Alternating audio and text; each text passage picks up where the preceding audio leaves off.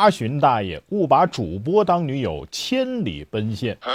要不怎么说男人至死是少年呢？甭管多大年龄，都抑制不住自己那颗躁动的心呢。警察同志，呃，苏州盘门怎么走啊？还好您问的是警察，出于职业的敏感，民警同志赶紧询问。嘿，这老人为啥一个人来苏州啊？这才得知，这位八十三岁的老人独自一人从河南驻马店乘高铁来的苏州，干嘛呢？找女网友。民警一听啊，就感觉这大概率是被诈骗了吧？但是大爷一口咬定自己没被骗啊，因为压根儿就没有任何损失。于是乎，大爷讲出了自己的故事。这不退休了吗？闲来无事啊，整天在家除了遛弯儿就是玩平板儿。说着呢，就打开了自己随身携带的平板儿。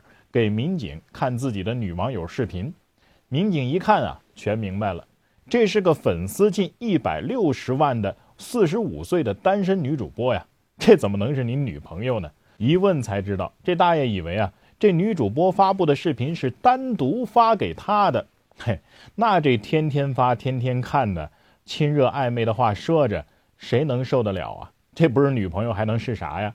这才有了千里奔现的一幕。最后呢，民警跟大爷的儿子取得了联系，把李大爷送上了返回河南驻马店的高铁，安全的返回到了家中。叫我说呀，这大爷虽然活了八十多岁，但是很明显没经历过互联网的毒打呀。不过呢，我们也不能就当个笑话一笑而过。这是没被骗也没出事儿，还好嘛。万一要出点什么事儿，那再后悔可能也来不及了。现在啊，老年群体在人口中占了很大的比例。商家也好，自媒体也好，甚至是骗子呀，早就盯上了这块蛋糕。但是作为子女也好，社会机构也好，甚至是主流媒体啊，所尽到的责任和义务还是远远不够。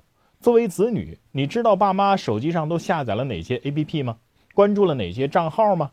有没有花点时间沟通交流，科普一下互联网常识啊？自媒体平台上啊，也应该多一些靠谱的官方的老年反诈账号啊，啊，情感关怀账号啊，啊，请做子女的也顺手帮忙点个关注。作为平台方呢，也应该加强对主播行为的监管，避免传播一些不良信息或者是容易让老年人产生误会的信息。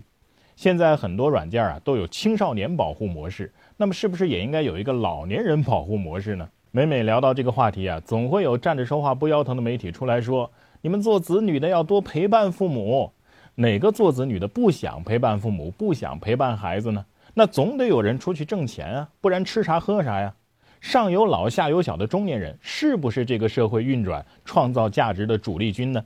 那么，是不是应该有相应的社会机构站出来，一定程度上的弥补中年人对父母、对子女陪伴的不足呢？